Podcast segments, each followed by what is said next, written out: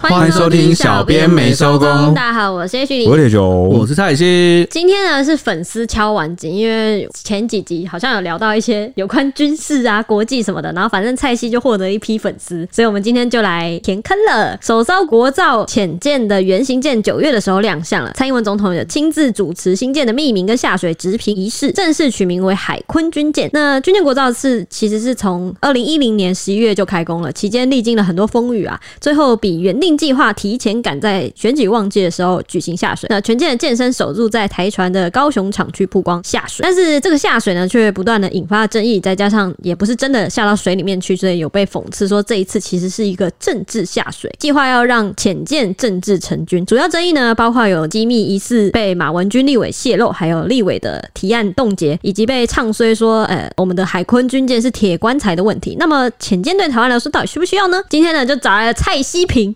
名嘴蔡西平来主讲，各位听众大家好，我是我是西平，我是西平，整理一下浅见的议题，今天是白话浅谈一下。之所以要做这题呢，其实呃有很多原因啊。第一个就是国建国造这件事情，当初其实就想讲，只是那时候发生很多新闻，然后一直被推迟，但是始终在我们的脚本名单上。第二件事情呢，现在的录音时间是十一月二十四号周五的凌晨，对对，这一天呢，呃，对我们三个小编而言，蓝白锅三方会谈刚刚破局。然后等一下天亮就是二零二四总统候选人登记截止对的时间，嗯，所以呢，我们很想谈蓝白河哦，想要谈上方会谈，因为今天真的有很多很精彩，想必大家已经被轰炸一轮了。但是这件事永远还没有结束，因为我们不知道等一下，只要这一天登记还没有结束，我们就不知道等一下会不会突然又上演个大逆转。只要那个时钟倒数还没结束，对 对啊，任何事都有可能发生。那各位听众听到这一集的时候已经是礼拜一了哦，所以可能已经。有个定局了，但是现在我们录音时间的时候还不是，所以我们想子弹飞一会儿，让这整件事都真的已经确定了，我们再来评论，才能够来盘点在整个会谈过程中大家各式各样的出彩表现，不然呢，我们又被回力镖打到怎么办？我这一集是不是可以不用写脚本？你们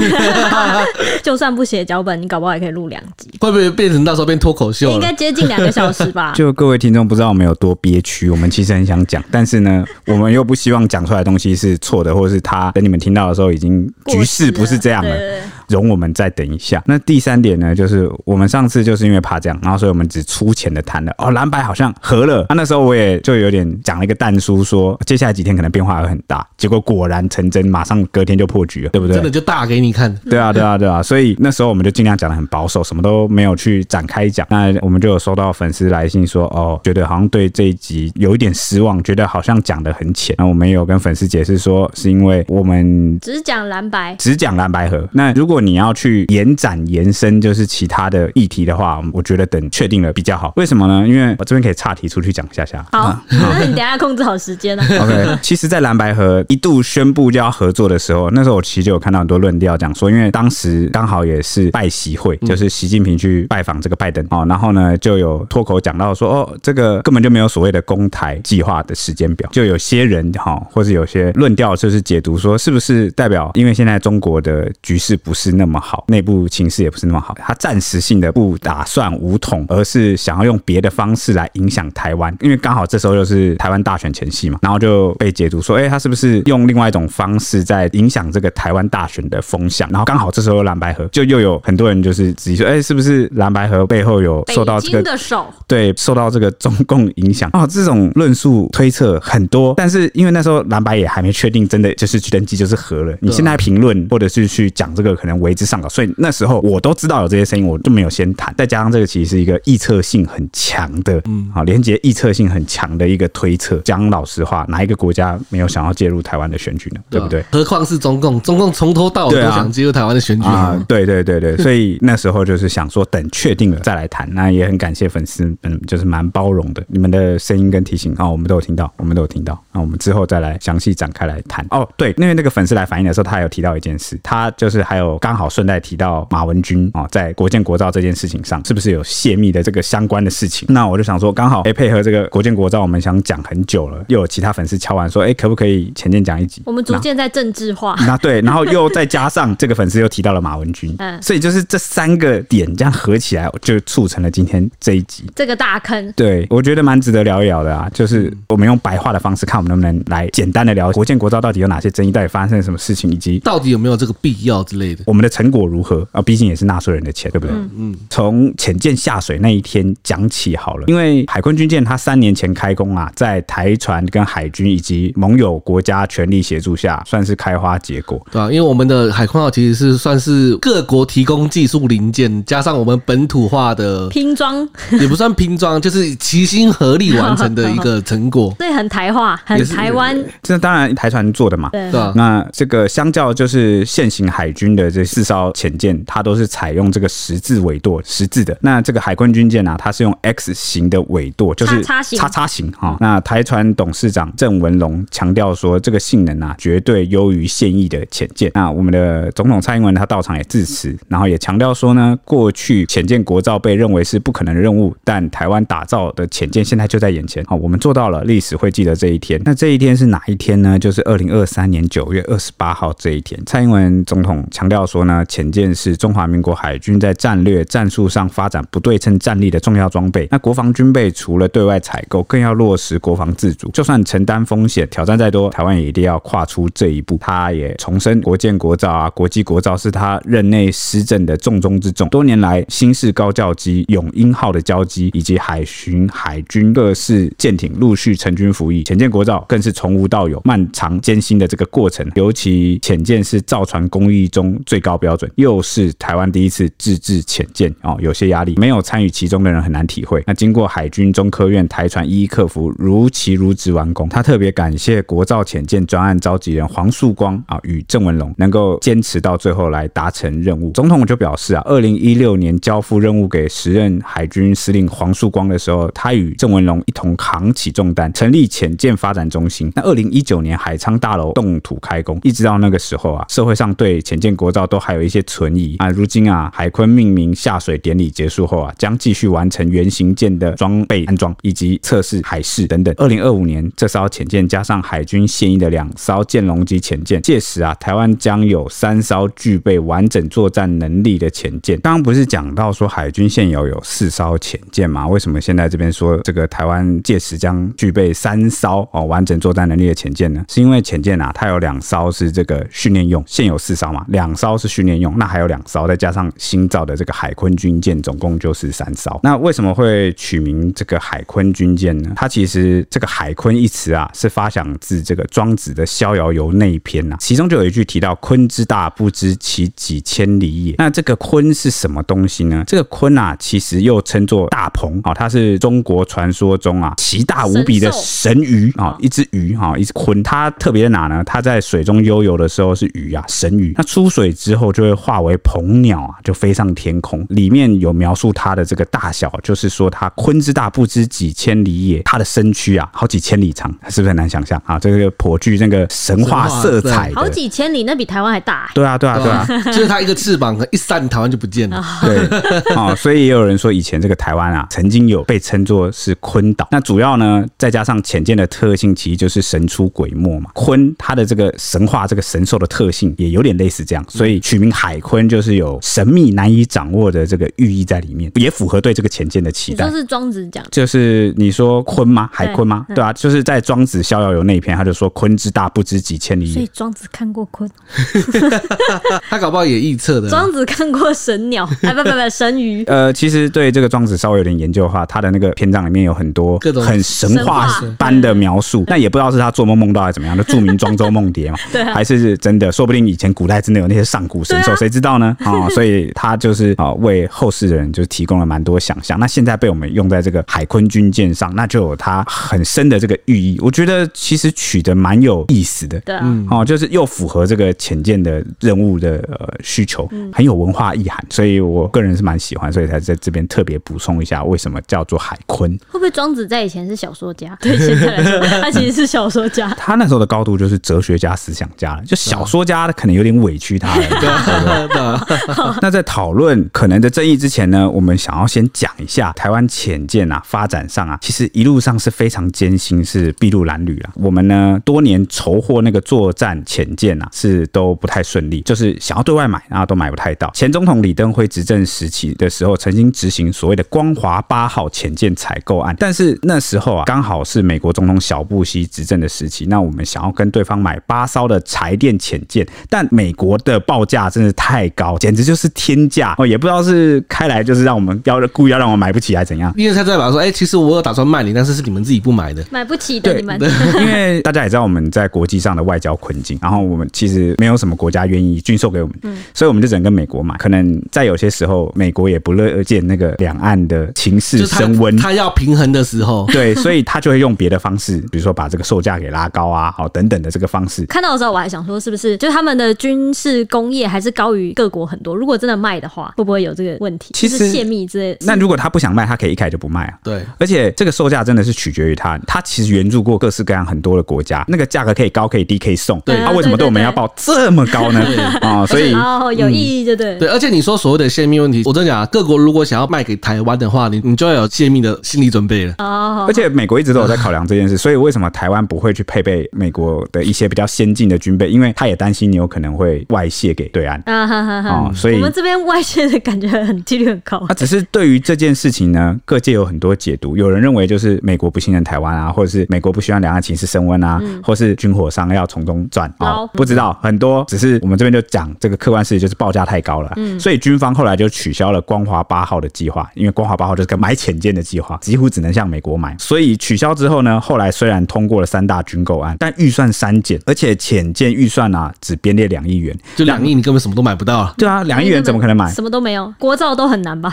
就不可能啦，国造又可能又更贵，不知道哦。反正这个潜舰梦是再度告吹了啦。也因为这样，军方开始逐步着眼于国造潜舰的可能性。那后来啊，到了马英九政府任内啊，二零一四年就启动了潜舰筹获的海昌计划，一样就是想要去买潜舰。这次的计划叫海昌计划，它的主张是要采一个双轨策略。什么是双轨策略呢？就是潜舰外购跟国造双轨并行，我既试图向外买，又自己试着国造看看。嗯，那希望是提升水下战力。国防部在二零一五年呐编列次年度公开预算的时候，就纳入了三十亿元的国造潜舰合约设计经费。哇，从这时候开始启动。那后来到了蔡英文政府执政后啊，就确立了新型潜舰采国造筹获的原则，并执行合约设计啊、细部设计啊、原型造舰工作等。在二零一六年，海军与台船签约执行国造潜舰第一阶段合约设计及装备试验制，也就是我们刚刚提到的，就是蔡英文不是有讲吗？他说二零一六年有交付任务给黄树光，指的就是这个时候。时间再到了二零二零年十一月，浅见原型舰开工。嗯，这时候我们终于开工了。前面你要找这个合适的，比如说谁谁要来造，谁要来设计，啊，地点在哪里？工厂在哪里？那技术在哪里？对对对，对，哦，这个等等啊，就是筹备期算是蛮久，那就是四年后，也就二零二零年十一月才算正式开工。那开工后建造了三年，在二零二三年七月，海军的二五六战队，他就特别编成了一个接舰小组哦。那在九月二十八号啊，国造潜舰原型舰终于在台船高雄厂区下水了，那就命名为海坤。那它的舷号是七一一 Seven Eleven。那刚刚这个总统蔡英文在致辞的时候，还有提到说，过去潜舰国造被认为是不可能的任务，嗯，尤其潜舰是造船工艺中的最高标准。为什么这么说呢？这个潜舰是要潜到水里面去的，它不像船，只要浮在海面上就好。那要潜到水里面去，你第一个想的是什么？它水会不会跑进来嘛？嗯，你的那个焊接工艺啊，那个钢铁，你的那个密封钢铁的能力就要非常的优秀啊。嗯哼。再来就是潜舰潜到这个水底下，它是不是有这个水压的问题？对，你的钢材的强度，你能不能做出适合那个压力的钢材？对，所以那时候我就记得蛮多学术界也有一些人谈到教育的时候，刚好我自己有写到这一篇啊，就在讲也聊到这个潜舰国造的事情，就说不管是什么国家，尤其是台湾，它其实都要重视一些关键技术的人才，是很基础的关键哦。比如说水电啊这种，你看如果万一钢铁今天战争发生了，我们的水电断掉，有没有人可以来马上懂这一块，是他可以来抢修的？对，我们没水没电可以吗？或者是你看国建国造这个焊接，如果你都没有这个方面领域的人才，没有这些关键技术，你怎么可能可以做出一个在水里穿梭自如，然后水又不会渗透进来？反正那篇贴文的意思是说，这些关键技术的人才啊的这个保存也是一种国安问题，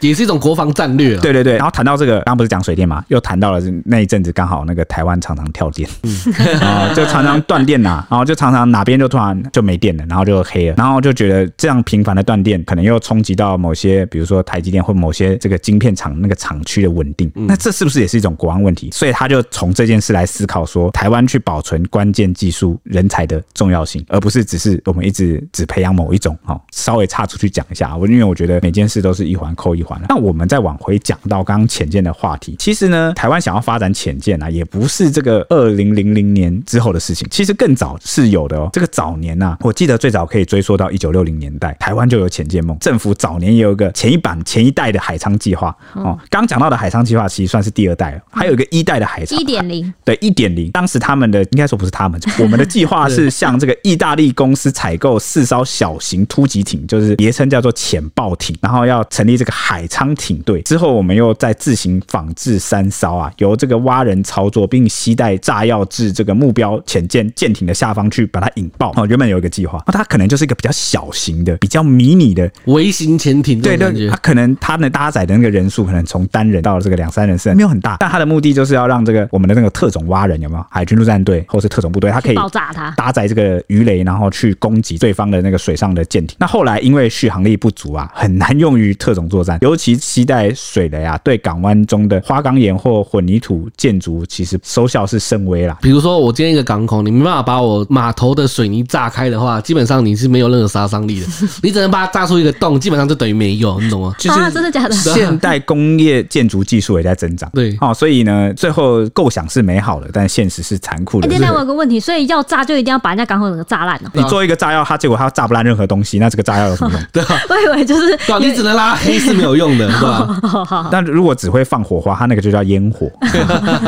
所以最终呢，这七艘潜爆艇是没有任何战机，零战机。最初啊，它是先并入了海军水下爆破大队，然后改称海昌中队。那最终因为装备老化等等的问题啊，在民国六十二年除役解散。民国六十二年，你看大家想想是多早呢？当时为了战备需求呢，国防部特殊情报室就再度以武昌计划，现在就是第二个计划，同样也是向意大利那间公司订购了两艘无武装的 S 叉四零四级袖珍潜艇，然后把它命名为 S One 海礁号以及 S Two 海龙号，是海军第一代的潜艇部队。但是因为它的耐波力不佳，运用受限，在民国五十八年起就服役四年之后呢，在民国六十二年一月除役。也因为历经了海昌跟武昌两个计划，才让美国看见了台湾，哎，你好像有想要发展潜舰的决心哦，就开始正视了水下战力的重要性，因此决定以水星计划为名，就出售我们两艘美方即将除役的铁比级的潜舰。海军遴选优秀的官兵到美国去接受一年的接舰训练。那这两艘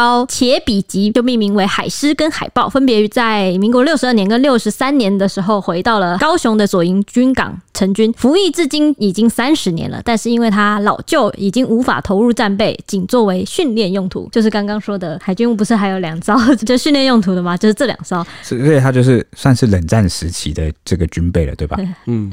非常的老。刚刚讲到说，这个美国看见台湾想发展潜舰的决心，这当然绝对不是他卖给我们的原因啊。主要是因为那时候中共海军的那个力量也在逐渐的发展。对对对对对，所以他始终要保持一个平衡，让两岸的这个军事实力不能够落差太大。嗯，那最特别的，其实要讲一下，就是海军在民国六十八年启动的建龙专案，我们有秘密向荷兰采购两艘建龙级潜舰，在民国七十年三月，台湾跟 RSV 集团在阿姆斯特丹签订。造舰计划跟合约，建龙级的海龙、海虎分别是在民国七十六年、七十七年回到台湾成军。近年来的海军更是把这个这两艘海龙、海虎性能升级，投入了捍卫海疆的序列，就是我们现在正在服役的嗯两艘两艘。那发展到至今，台湾就拥有了四艘潜舰，分别是两艘战备用、两艘训练用。那那就是这些。这样讲下来，就可以发现，好像买也是很难买，训练也是很难训练，找也是很难找。然后呢，呃，好几次前面发展起来都发展不太起来。你看，就是呃。买来的结果都没有什么实际的战机耶，现在还只能做训练用。啊、呃，对啊，或是很很老了。对哦，你看为什么不是我们不想买，是它可能很贵，然后也没有人愿意卖我们，所以一用就是三十年。嗯，哦，那到年多啊，哇，到现在都还作为这个训练用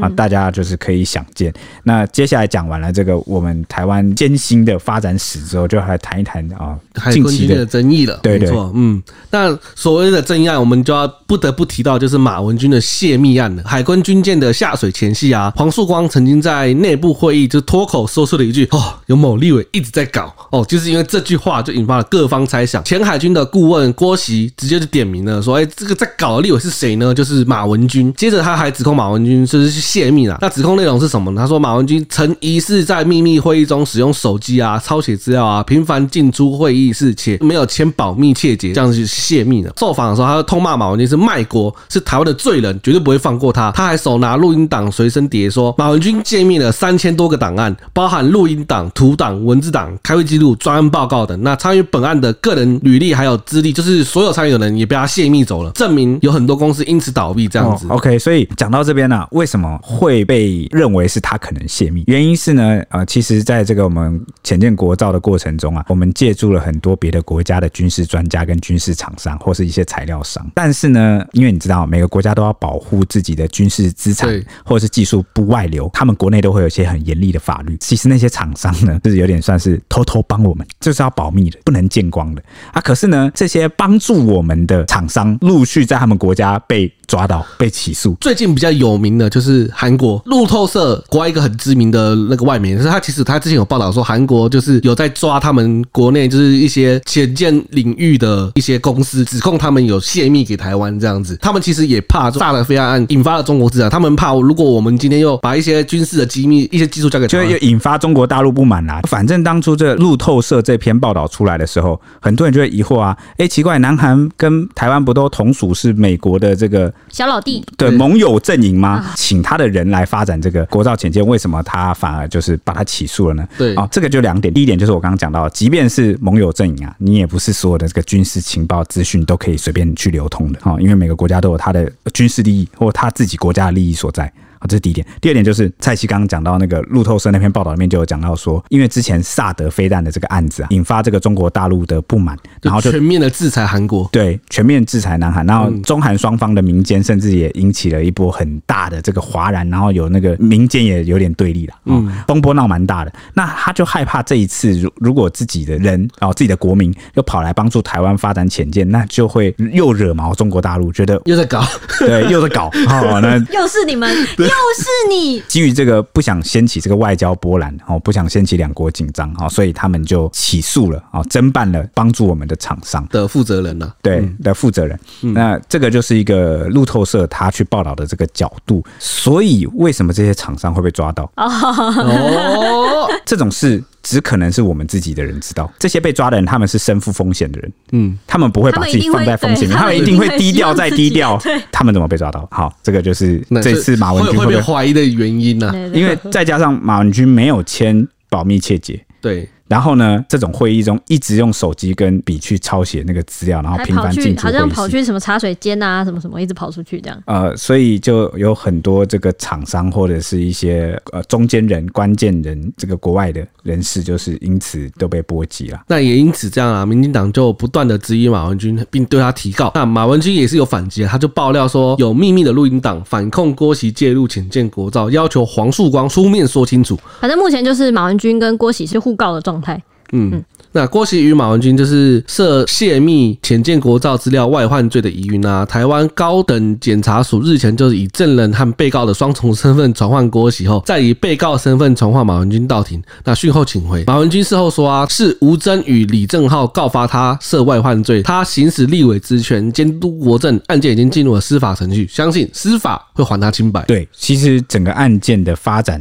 进展就只有到这边。那刚刚他被指控的内容啊，民进党以及前海军顾问郭喜单方面目前提出的一个指控，但因为司法调查还在进行中。我们也很难去下一个定论，说，哎，马文君就是有涉及泄密。只是郭习他掌握到那么精准，说有三千多个档案，再加上那些厂商也真的被抓起来，他就把这个事连接起来，说是马文君泄的密。有没有可能最后调查到最后发现，哇靠，乌龙一场，根本就不是马文君泄的密呢？也有这个有其人，也是有可能的。所以，嗯，这件事只是因为现在有点风声鹤唳了，浅见国造这个，再加上为什么马文君会被怀疑，你知道吗？还有一个点就是。他挡了那个他挡了预算预算，就是国造经费了。对对对对，就是这他就会被视为是一直在阻挡这个潜舰国造，他好像去做这个泄密，被推测起来，好像就被连接起来，就觉得好像很合理。但是法治国家讲求证据啊，所以这个我们觉得应该要等到法院或是什么真的调查清楚了，或者是他被起诉了什么，这就有一个司法性的进度，我们再来谈。现在我们就是只能说马文君被怀疑，马文君被指控，结果他的这个反击跟这个反驳只讲说郭喜也有介入，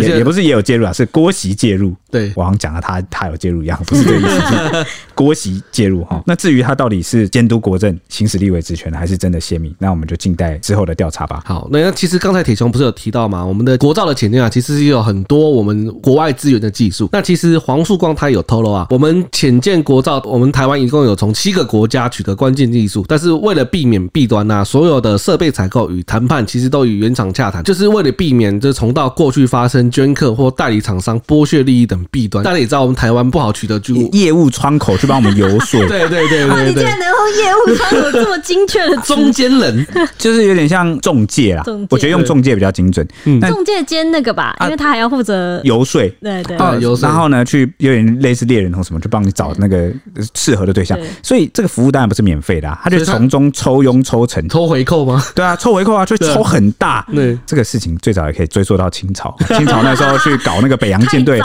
哦，也是各种被骗的，被骗钱，就很喜欢被骗，还中间还是收回扣。对对对，而且是收很大的回扣，那不知道几倍哈，类似这种感觉。而且过程中呢，还曾经发生有厂商把接触的资料交给中国，不要以为国内的军火商就不会卖台啊。接着黄树光他还说啊，装备选择至少要有三家，有优先顺序，有作为备援。曾亲自考察的绿委王定宇他就感叹，台湾从筹获红区装备到保密防谍过程充满艰辛。曾经有厂商投标前一天啊，因为有消息走漏而临时决定就取消提供。过程中所有的错误讯息啊，你都不能去否认，因为你一旦否认啊，只要用消去法，很快就可以找到那些少数可以提供协助的厂商或国家了。对，因为能够接洽到的对象很有限，稍微一点点资讯的走漏啊，都可以让外界用删去法删一删，哎，发现应该就是这个范围吧？哦，就是这些人，那所以这个事情才会这么敏感，一点点都不能去走漏。像我举例来说好了，澳洲的潜舰厂商有哪些？搞不好就那些啊，你还泄露一点名字的话，一下子就知道啊，到底是谁提供提供给你的这样子。对，那刚刚讲到啊，这个马文君为什么就是会被怀疑呢？还有一点就是因为他。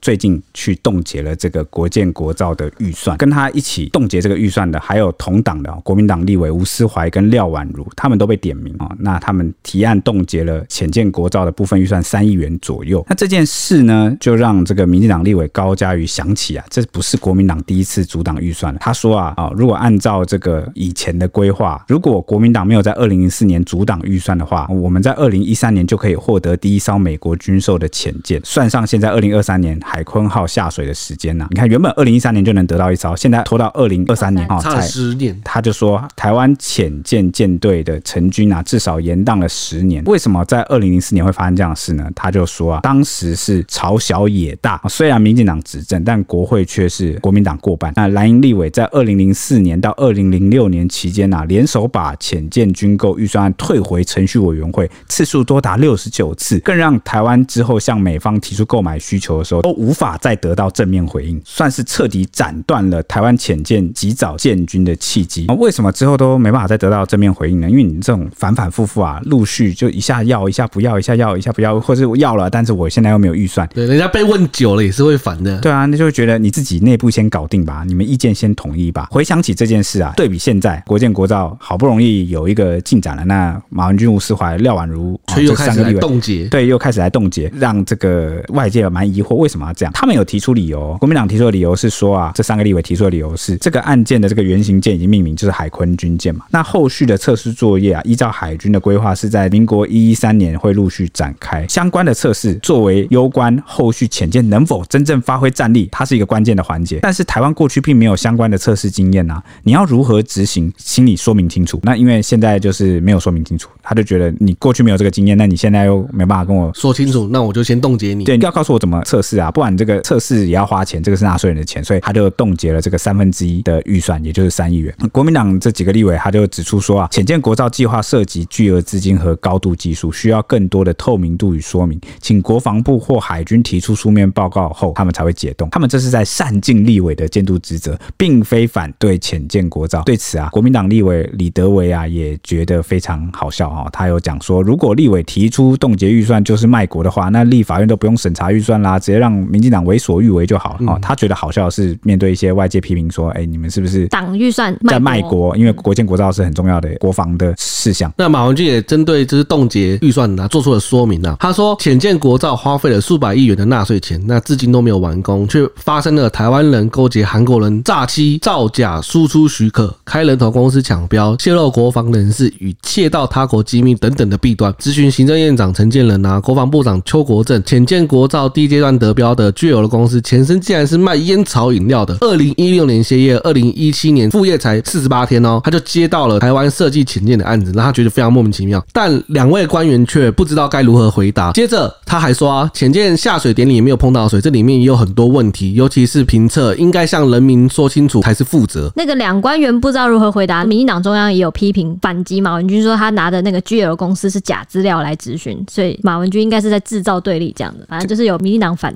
这个冻结预算呢、啊，直到了十月二十五号，立法院审查国防预算提案，蓝委经讨论后同意不冻结预算，改以主决议方式了解浅见国造进度程序，最后初审案才通过这样子。马文君刚刚提出的那些就变成罗生门，谁才讲的才真的？马文君好像说他是从一个专案什么报告里面找到说这个具有公司，然后呃，民进党他们好像是从 Google 查吧，还是干嘛？就是他们在反击的时候说那个应该是假资料之类的。哦，目前还没有办法得知厘清这件事情。我觉得蛮妙的是，如果他有办法得到我们德标请进的公司的话，有这么好让他知道吗？第一阶段德标，可能是后来第二阶段被刷掉，会不会？我觉得这应该是要保密的吧。刚才不是讲到说我们因为怕泄密这种东西，马文君有参与秘密会议啊。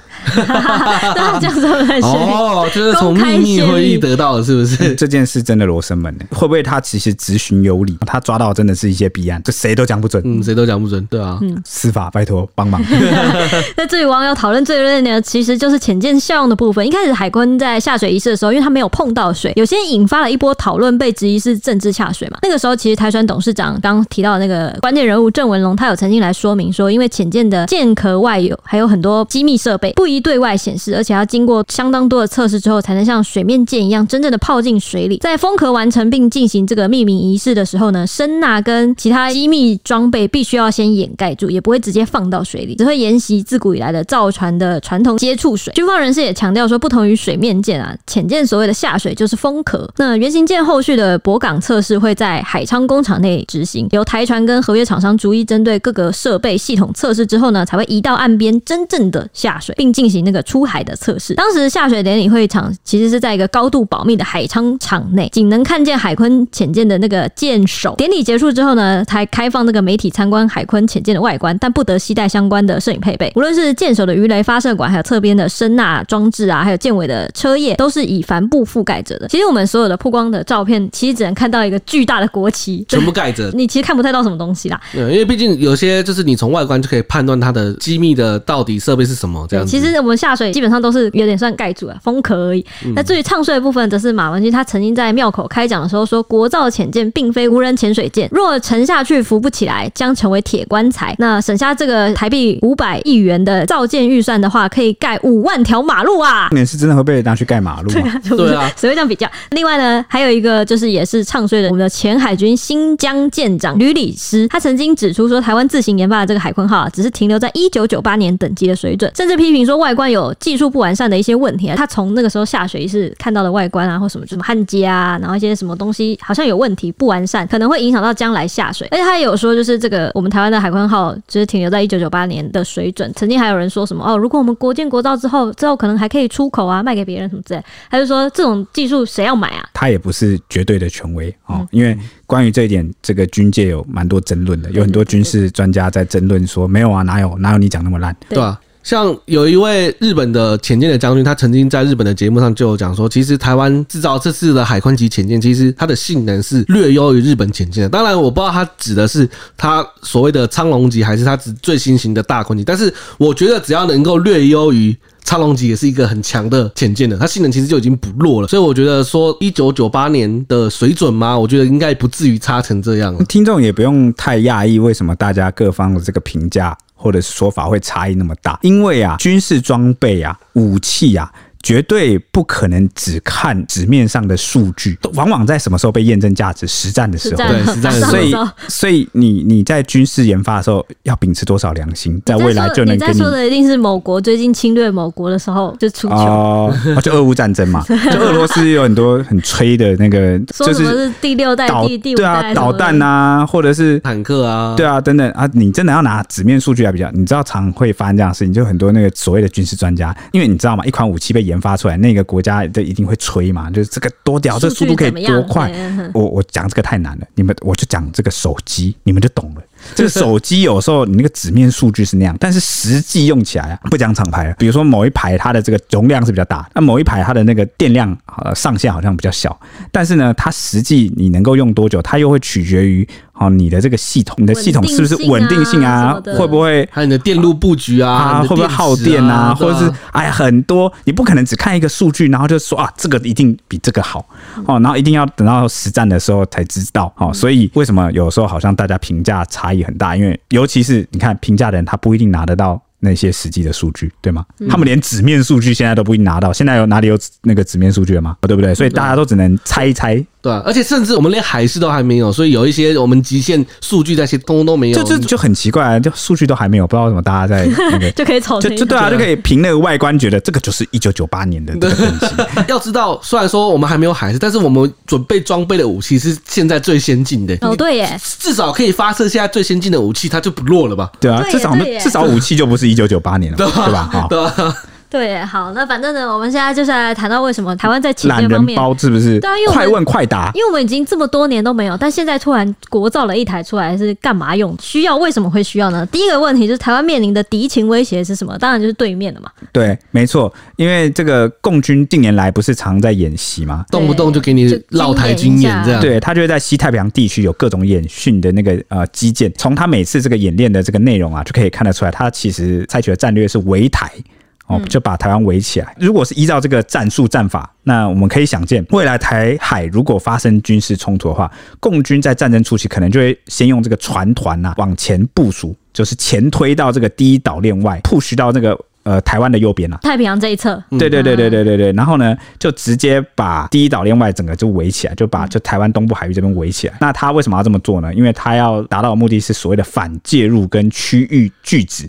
哦，这个作战。讲白话就是他要避免其他外援来干扰。这样说大家不清楚的话，我实际讲那个现实上有做过的国家，就德国。德国当初用的不是船团，他用的是潜艇，就是他用潜艇把整个英国的那个大大西洋，他是把它围住，派到那个大西洋那边去，就是哦，对，就等于说，哎，你美国要支援东西过来，我就把你通通集成，反介入作战。对，反介入作战。所以这个他的目的就是要呃，你可能的盟友全部挡在外面，就把台湾的盟友挡在外面，就是美国嘛，帮我们设置了一个屏障，对不对？对对对，就是你的支援，你的这个其他的盟邦是海上的会过不来，对，会过不来。美国那边。一定是在太平洋才有基地吧？都在太平洋。对啊，对啊，如果真的实习的话，算是一个有效的方式啊。对对，它就是在历史上或是很多军事作战里面蛮常见的。嗯、哦，所以我们在知道共军有这样的围台的意图，然后要把我们的盟友挡在外面，我们能怎么做呢？就是台湾在进行防卫作战的时候，其实。北部的这个海域，它可以借重这个印太战略第一岛链联合防卫作战的这个计划。哦，内容其实是由日本的自卫队来防守狭窄的宫古海峡。本来呢，菲律宾的海军也是算是美国的盟友之一嘛，哦，可能也会参与到这个联合作战第一岛链联合作战里面，但是。